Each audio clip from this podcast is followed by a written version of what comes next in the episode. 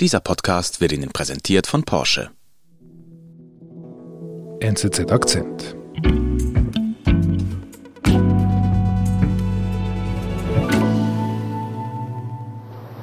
This was an incredibly harmful government policy that was Canada's reality for many, many decades.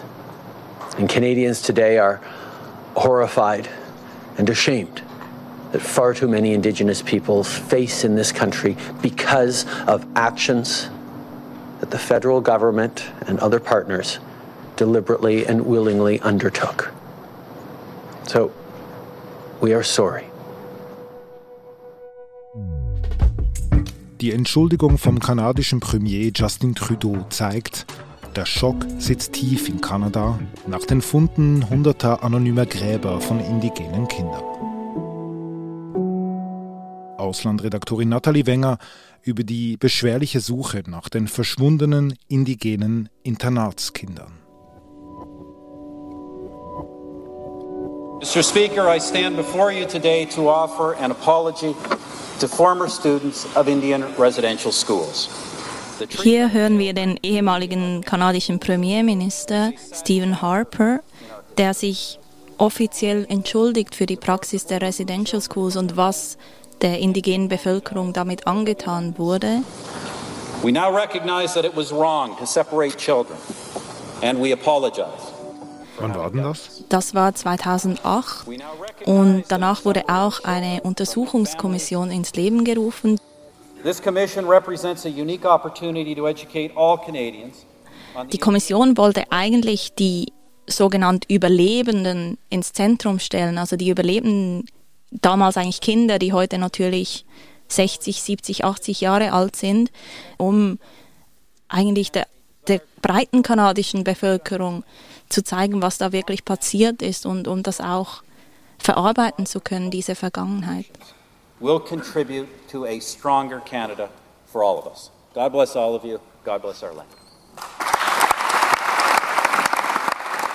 Und einer der treibenden Kräfte hinter dieser Untersuchungskommission war Guy Friedman. Er ist ein Vertreter der Indigenen und war da maßgeblich daran beteiligt. Mhm. Also er ist selber indigen. Er ist selber indigen, ja. Ähm, er ist auch teilweise in einem Reservat aufgewachsen.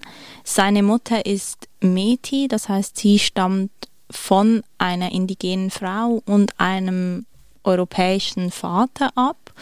Guy Friedman hat sich schon früh mit den Residential Schools befasst, weil er selbst nicht weiß, ob seine Mutter auch eine dieser Überlebenden war, ob sie selbst auch so eine Schule besucht hat. Sie ist früh gestorben, deshalb hat er nie mit ihr darüber gesprochen und das treibt ihn sicher auch an, weil er nicht will, dass andere Angehörige in dieser Ungewissheit, mit dieser Ungewissheit leben müssen. Und er selbst hat sich schon früh damit beschäftigt, nicht nur mit den Überlebenden, aber auch mit denen, die nicht lebend aus diesen Schulen herausgekommen sind. Es gibt da Gerüchte, dass zahlreiche Kinder in den Schulen umgekommen sind. Guy Friedman glaubt diesen Gerüchten und, und will Beweise dafür sammeln, dass sie wahr sind. Das heißt, er gibt sich nicht zufrieden mit dieser Entschuldigung vom Er Premier. gibt sich nicht zufrieden mit dieser Entschuldigung. Er will harte Fakten, denn er sagt auch, dass nur die harten Fakten die Politik dazu bringen, wirklich hinzuschauen und nicht mehr wegschauen zu können. Das war 2008. Was macht er dann nach dieser Entschuldigung? Genau, also dann kommt dieses TRC, das ist das Truth and Reconciliation Commission, und diese Kommission führt dann zahlreiche Interviews mit heute natürlich Erwachsenen, die damals solche Schulen besucht haben. Guy Friedman selbst fährt dafür durch ganz Kanada und Kanada ist ein, Riesig. ein riesiges Land, genau. Ähm, er legt sehr viele Kilometer zurück. Die Indigenen, also man spricht heute von First Nations oftmals. Heute leben rund eine Million First Nations in Kanada. Ein Teil davon lebt wie wir in Städten und urbanen Gebieten, doch ein Großteil der Indigenen lebt heute in Reservaten und diese Reservate sind verteilt über das ganze Land, teils sehr abgelegen im hohen Norden, ähm, wo kaum richtige Straßen hinführen. Oft sind sie abgeschnitten von der Zivilisation, haben kein Wasser, nur wenig Nahrung. Und man muss wissen, dass diese Reservate immer noch rechtlich reguliert sind durch den sogenannten Indian Act. Das ist ein Gesetz aus dem 19. Jahrhundert. Sie durften zum Beispiel keinen Alkohol trinken, sie durften nicht wählen. Heute geht es eher um Besitz, also um Landbesitz und sowas, aber aber es gibt es immer noch. Das gibt es immer noch. Und sie werden gesetzlich diskriminiert, ja. Mhm. Also er reist dahin. Genau. Guy Friedman, was ergeben seine Recherchen? Ja, er sagt heute, dass ihm die Recherchen eigentlich das Herz gebrochen haben, weil Sie müssen sich vorstellen, das sind Geschichten von Kindern. They came out with a uh, an army truck. And they drove us back to the school in these trucks, and they unloaded us like we were just little animals. Then they deloused us. Then they scrubbed us down with disinfectant like we were diseased animals. Sorry. Das sind Kinder, die misshandelt wurden, die geschlagen wurden, die schwere körperliche Arbeit verrichten mussten in den Schulen eigentlich, die, die misshandelt wurden, weil sie ihre eigene Sprache sprachen. Suicide, I remember this young man or young boy hung himself in the bathroom. Still today they remember that. They still get nightmares about it. Und solche Geschichten hat er zuhauf gehört. Wir sprechen von 6500 Geschichten, die zusammengetragen wurden. Die er geführt hat quasi. Also, also er und sein Team genau haben 6500 Interviews geführt mit Überlebenden. Die ähm, alle in so einem Internat eine solche Erfahrung gemacht haben. Genau, genau. Das sind, also es gab da 138 solche Schulen in Kanada weit. Also die ähm, wurden ja meist von der katholischen Kirche geführt. Es ging ja auch ein bisschen darum, diese Kinder katholisch zu erziehen, christlich mhm. zu erziehen, zu so genannt guten Kanadiern zu erziehen.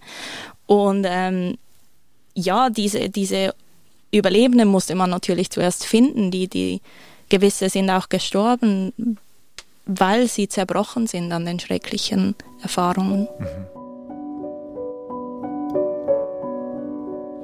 Und wir sprechen jetzt über die Überlebenden, aber Guy Friedman geht halt davon aus, dass 50 Prozent der Kinder, die eine Residential School besucht haben, nicht mehr da rausgekommen sind.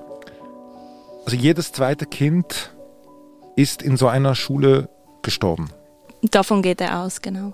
Es gingen ja 150.000 Kinder besuchten so eine Schule und davon die Hälfte mhm. Haben es wahrscheinlich nicht überlebt.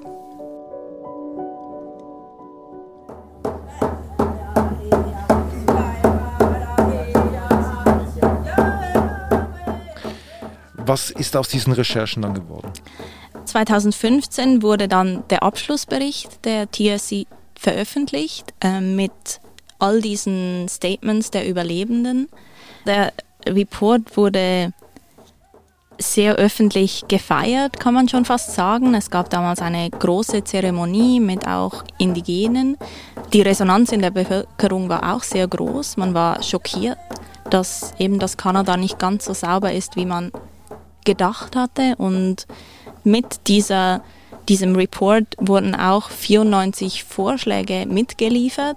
Das sind Vorschläge an die Politik, was geändert werden könnte oder sollte.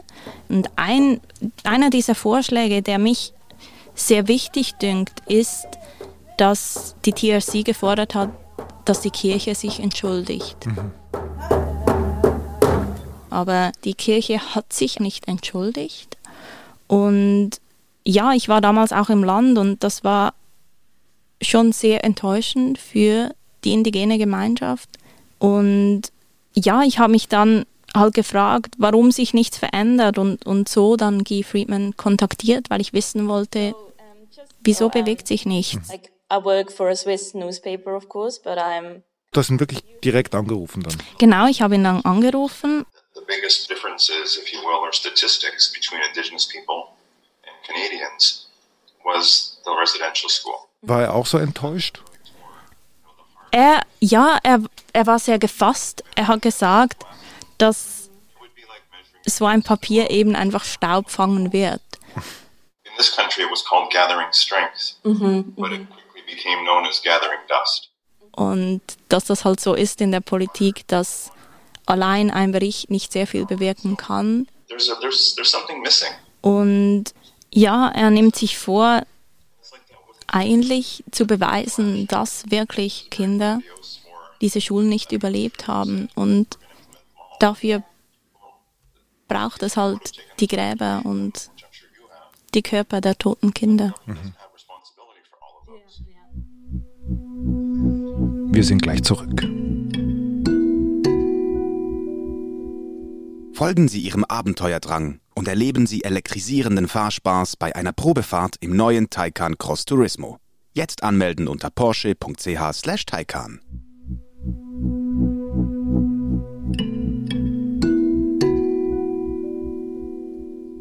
Wie geht er da genau vor? Wir sind ja da jetzt im Jahr 2015. Genau, also Guy Friedman hat ja diese zahlreichen Interviews mit den Überlebenden geführt und die Überlebenden wissen natürlich noch, wo sich diese Gräber befinden oder zumindest in welchen Schulen sich solche Gräber befunden haben. Und ähm, ja, Guy Friedman ging dann so vor, dass er natürlich all, ähm, diese Fakten zusammengetragen hat, diese, diese Stellen markiert hat, die angeblich, an denen sich angeblich solche Gräber befinden sollten. Und ähm, zahlreiche indigene Gemeinschaften haben sich ihm dann angeschlossen oder haben auch solche Suchen gestartet. Ist denn das technisch schwierig? Das ist technisch relativ schwierig, da natürlich nicht alle diese Schulen noch stehen. Die Suche wurde mit Radartechnologie durchgeführt und da geht man so ein bisschen kurz erklärt so vor, dass man halt nach Unebenheiten oder Unregelmäßigkeiten im Boden sucht, weil teils sind ja diese Kinder schon mehrere hundert Jahre lang tot. Das heißt, man findet keine Knochen mehr, aber man findet noch Bewegungen im Boden, wo, wo mhm. geschaufelt wurde und nach diesen sucht man. Also das heißt, da, da, da muss ich mir nicht so vorstellen, dass es bei den Schulen quasi Friedhöfe gab. Also da, die, die, die, die Kirche wollte nicht, dass man das weiß. Genau, die Kirche hat eigentlich natürlich vertuscht, was da passiert ist, denn wenn die Eltern zum Beispiel ihre Kinder gesucht haben, wurde wurden noch oft auch fadenscheinige Ausreden geliefert oder gesagt, sie seien krank gewesen, an einer Seuche gestorben. Sowas, weil, weil man natürlich wahrscheinlich auch verhindern wo, wollte, dass der Missbrauch zutage kommt. Mhm. Also ein riesiger Aufwand, um, um diese Gräber zu finden. Ähm, wie erfolgreich ist er dabei? Ja, also in den letzten paar Monaten war die Suche, dann nach Jahren plötzlich erfolgreich. Zuerst war man Ende Mai dann endlich erfolgreich. There's a developing story out of British Columbia. A First Nation says the remains of more than 200 children have been located. Man fand 215 anonyme Gräber auf dem Gelände der Kamloops Indian Residential School, also der ehemaligen Schule. Und dann haben andere indigene Stämme auch ihre Suche intensiviert und es kam der Schock nur wenige Wochen später dann das zweite Massengrab. Also das war jetzt im Juni? Genau. Und da fand man 751 unmarkierte Gräber, die vom ehemaligen Mariaville-Internat stammen. Und die meisten dieser Gräber stammen von Kindern. Also der hat wirklich jahrelang danach gesucht, dieser Friedman. Was, was, was bedeutete ihm das jetzt, dieser Fund? Genau, das hat mich natürlich auch interessiert, weil das ist ja das, worauf er hingearbeitet mhm. hat. Und darum habe ich ihn nochmals angerufen und nochmals mit ihm gesprochen. Oh, okay, so um, as you probably know, I kind of wanted to talk about the newest developments in Canada with the residential schools. Um, es ist sehr interessant, denn er war überhaupt nicht wütend. We were not surprised. Aber er war sehr ernsthaft. This is the only case of a, something like a genocide and a cultural genocide that specifically targeted children. Und er hat auch die Kirche sehr offen angegriffen und, und ja, sie feige genannt und, und als Verbrecher betitelt. Yet the Pope, the bishops, everybody else in that church are cowards and they need to be held accountable. Und er hat dann auch sehr, sehr schnell die Unterstützung der Regierung gekriegt. And Canadians today are horrified and ashamed. Also die Regierung von Premierminister Justin Trudeau reagiert betroffen. Er selbst hält eine Rede in Ottawa und spricht einmal mehr davon, wie beschämend diese Vergangenheit ist, diese Vergangenheit Kanadas, ähm, wie beschämend der Rassismus ist, der noch immer teilweise besteht gegen Indigene. Er kündigt an, dass die Regierung Entschädigungen zahlen wird, also weitere Entschädigungen an eigentlich die Hinterbliebenen der toten Kinder. Aber Justin Trudeau hat auch deutlich gemacht, dass er von der Kirche verlangt, dass sie endlich Verantwortung übernimmt. I have spoken personally, directly, uh, with His Holiness Pope Francis to impress upon him how important it is, not just that he makes an apology, but that he makes an apology to Indigenous Canadians on Canadian soil. Mhm. Also ähm, der Druck auf die Kirche wird jetzt erhöht. Ja, der Druck steigt. Auch der UNO-Menschenrechtsrat verlangt diese Entschuldigung. Sie wollen zudem, dass der Vatikan endlich alle Fakten offenlegt, dass die Namen der Kinder, die solche Schulen besucht haben, veröffentlicht werden und dass jegliche Archivdokumente ausgegraben werden. Aber bisher verweigert der Papst jede Entschuldigung und ein Besuch in Kanada scheint nicht geplant zu sein. Aber ist dieser Druck wirklich nötig? Also man könnte auch sagen, okay, gut, lieber, lieber Papst, Vatikan, dann kommt ihr halt nicht, dann äußert ihr euch halt nicht. Aber Friedman hat ja eigentlich die Fakten ja jetzt geschaffen, jetzt weiß es ja die Welt. Wir reden ja auch darüber. Ja, trotzdem denke ich, es ist wirklich nötig, dass die Kirche sich bekennt. Denn in Kanada sind die Gemüter sehr erhitzt. Viele auch Indigene sind wütend auf die Kirche. Es ist ja auch ihre Kirche eigentlich. Viele Indigene sind heute katholischen Glaubens. Die Leute gehen auf die Straße. Es werden Kirchen abgefackelt aus Wut, weil die Kirche sich immer noch weigert einzugestehen, dass man übel getan hat. Mhm. Und jetzt ginge es daran, diese Versöhnung endlich einzuleiten, der einerseits der kanadischen Gesellschaft mit der indigenen Bevölkerung, dass man erkennt, dass die Indigenen ein Teil Kanadas sind, ein sehr wichtiger Teil Kanadas, aber natürlich auch der Indigenen mit der Kirche und, und der Indigenen mit ihrer Vergangenheit. Und diese Versöhnung, die kann letztendlich nur die Kirche herbeiführen.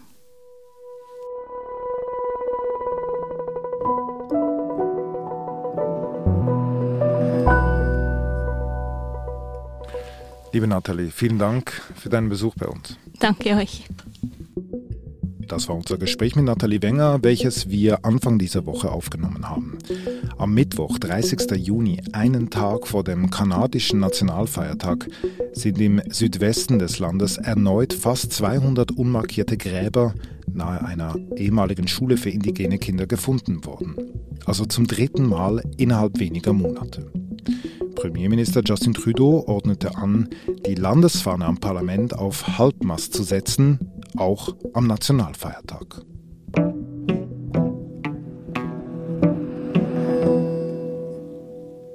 Das war unser Akzent. Produzenten unserer Folgen sind Marlen Oehler und Benedikt Hoffer. Ich bin David Vogel. Bis bald.